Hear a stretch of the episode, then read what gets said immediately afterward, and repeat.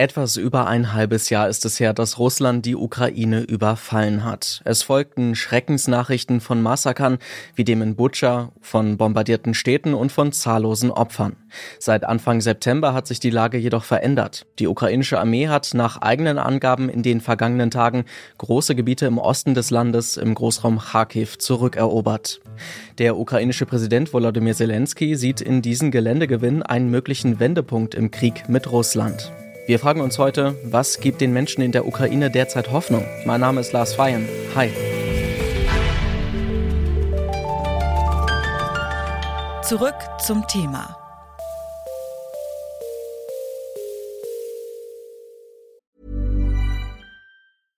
Bitte widmet eure Aufmerksamkeit unserem Werbepartner. Die Suche nach geeigneten Mitarbeitenden kann viel Zeit in Anspruch nehmen, muss sie aber nicht unbedingt, denn man kann sich helfen lassen. Zum Beispiel mit den Premium-Stellenanzeigen von Indeed, denn damit wird eure Stellenanzeige in der Suche sichtbarer und Bewerberinnen und Bewerber werden schneller auf euch aufmerksam. Indeed schenkt euch jetzt 75 Euro Startguthaben für eure Premium-Stellenanzeigen. Klickt dazu auf den Link in den Show Notes. Es gelten die AGB. Um herauszufinden, was den Menschen in der Ukraine in Zeiten des Krieges Hoffnung gibt, haben wir für diese Folge mit fünf Menschen gesprochen. Vier von ihnen leben vor Ort in der Ukraine. Wir haben sie nach ihrem Alltag gefragt und was ihnen Mut macht. Eine von ihnen ist Olena. Sie ist Musiktherapeutin und lebt gerade mit ihrem Mann und ihren zwei Kindern in einem Dorf in der Nähe von Kiew. Ihr eigentliches Zuhause im Süden des Landes hat die Familie Ende März verlassen. Olena sagt, vieles im Alltag sei gleich geblieben, an manchen Stellen wird der Krieg jedoch sehr spürbar. Actually right now our life is very similar to our life before war. Uh, just some changes. We don't have our home. Uh, we read news every free moment. Our kids can't meet with their grandparents and we twitch at every loud sound. Our city is still occupied. Our city is a summer resort, but this year it was totally empty. Die Nachrichten in der vergangenen Woche haben die Menschen in der Ukraine in Atem gehalten. Matthias Nellis ist Politikwissenschaftler. Er beschäftigt sich nicht nur beruflich viel mit der Ukraine, sondern hat auch enge familiäre und freundschaftliche Beziehungen zu Menschen in dem Land. Zuletzt war er im Mai in der Ukraine. Durch seine persönlichen Kontakte weiß er, dass die Leute gebannt die neuesten Meldungen auf ihren Smartphones verfolgen. In den letzten Tagen gab es eben sehr viel ja, aus ukrainischer Sicht positive Nachrichten. Das hat die, hat die ganze Ukraine im Bann gehalten. Fast wie eine, in Deutschland, wie man das nur von großen Sportereignissen kennt. Da ist es natürlich sehr ernst. Aber das hat wirklich alle beschäftigt, von alten Leuten bis jungen Leuten, die über ähm, ja, verschiedene Fronten sich informiert haben, auch weil es für die Ukraine eben so wichtig ist. Von Meldungen über die gewonnenen Gebiete hat uns auch Ivan berichtet. Er ist Musiklehrer und Therapeut und lebt in einer kleinen Stadt etwa 30 Minuten von Kiew entfernt. Unser ganzes Land hat gejubelt und war sehr aufgeregt über das, was passiert ist.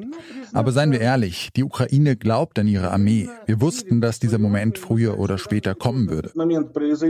Wir haben Ivan auch gefragt, was er sich von der Zukunft erhofft.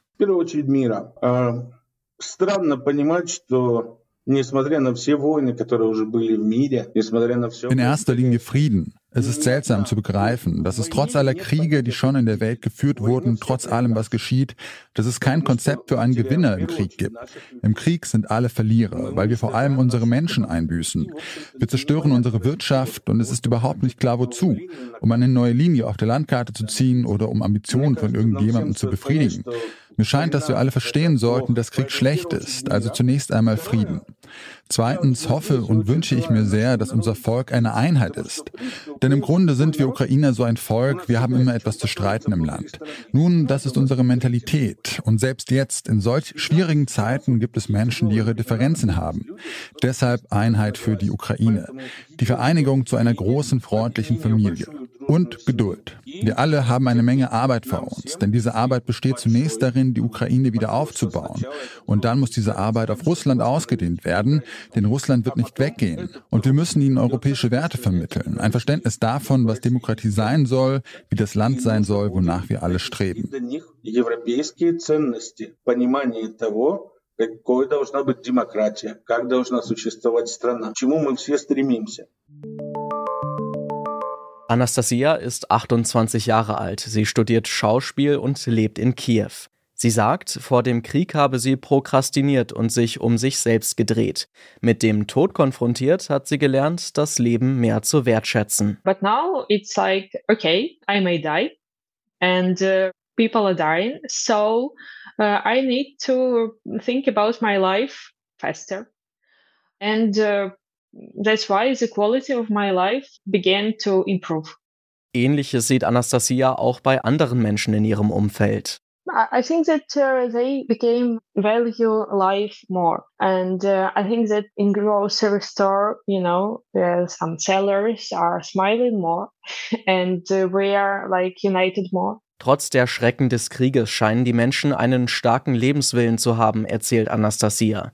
Der zeigt sich auch daran, dass man sich an den kleinen Momenten des Lebens freut, wie zum Beispiel an einem Lächeln eines anderen Menschen. You know, when you see some some dark stuff, and after that you see a smile of uh, some grandmother. The smile is more shining in that dark situation. Daria ist 21, Englischlehrerin und lebt im Westen des Landes. Eigentlich kommt sie aber aus einer Region, die nun nahe der Front liegt. Ihre Familie lebt immer noch dort. Durch ihre Verwandten bekommt sie mit, wie ihre Heimatstadt in den letzten Tagen bombardiert worden ist. Trotz der Angst schöpft sie Kraft aus dem Gedanken, dass die Menschen in der Ukraine für ihre Rechte und ihre Freiheit kämpfen. Even though we are scared we are fighting for our liberty, for our rights. It is hard, but we are really, really confident about that. And I like the position which we have and we will not give up. Und für die Zukunft der Ukraine wünscht sie sich, that my country will be living freely without any pressure. Ukraine will be fully independent. Our economy will be blooming. The Ukrainian products will be uh, coursing all over the world, and people will be glad to see us and to meet us. And I wish that everybody uh, would know how brave Ukrainian people are. Ähnlich wie Daria haben viele Ukrainerinnen und Ukrainer Hoffnungen für die Unabhängigkeit ihres Landes. Das beobachtet auch Mattia Nellis. 90 Prozent der Ukrainer sind überzeugt, dass sie diesen Krieg gewinnen werden und haben eben auch die Erwartung, dass der Wiederaufbau, der dann sich anschließt, das Land voranbringt. Also nicht nur, dass alte, zerstörte sowjetische Infrastruktur wieder aufgebaut wird, sondern dass diese dann auch im beidenschen Sinne Build Back Better, ja, der hat das so gut äh, paraphrasiert oder so gut gesagt. Ähm, das sind die Erwartungen der Ukrainer, dass die Infrastruktur, zum Teil die ja auch marode war, ähm, besser aufgebaut wird. Das heißt, dass sich Gedanken gemacht wird über die grüne Wirtschaft, dass sich über Wiederaufbau und Aufbau von ganzen Wirtschaftszweigen, das wird schon lebendig diskutiert und der Präsident und die politische Führung und die Zivilgesellschaft, die Öffentlichkeit führen diese Debatte gerade. Auch in der dunkelsten Stunde der Ukraine wird schon drüber gestritten, geredet, wie denn die neue Ukraine aussehen kann. Der Alltag geht für die Menschen in der Ukraine weiter, trotz des Krieges. Die Menschen, mit denen wir gesprochen haben, wirken dabei aber durchaus nicht resigniert, im Gegenteil. Trotz Fluchterfahrungen und Momenten der Angst sprechen sie von Kraft zum Durchhalten und davon, was ihnen auch in schweren Zeiten Hoffnung gibt. Die Menschen in ihrem Umfeld, das Gefühl von Zusammenhalt und Zukunftsvisionen für das eigene Land. Das war die fünfte und damit letzte Folge unserer Themenwoche zum Krieg in der Ukraine und den Folgen für Europa. Alle anderen Folgen findet ihr auf unserer Website detektor.fm oder in eurem Podcast-Feed. Und damit verabschieden wir uns für heute. An dieser Folge mitgearbeitet haben Alea Rentmeister, Eleonore Grahowak, Lucia Juncker und Janik Köhler. Florian Drexler hat sie produziert. Das Interview mit Anastasia hat mein Kollege Johannes Schmidt geführt. Mit Ivan hat meine Kollegin Steffi Nickel gesprochen. Chefin vom Dienst war Charlotte Nate und mein Name ist Lars Feyen. Ciao und macht's gut. Zurück zum Thema vom Podcast Radio Detektor FM.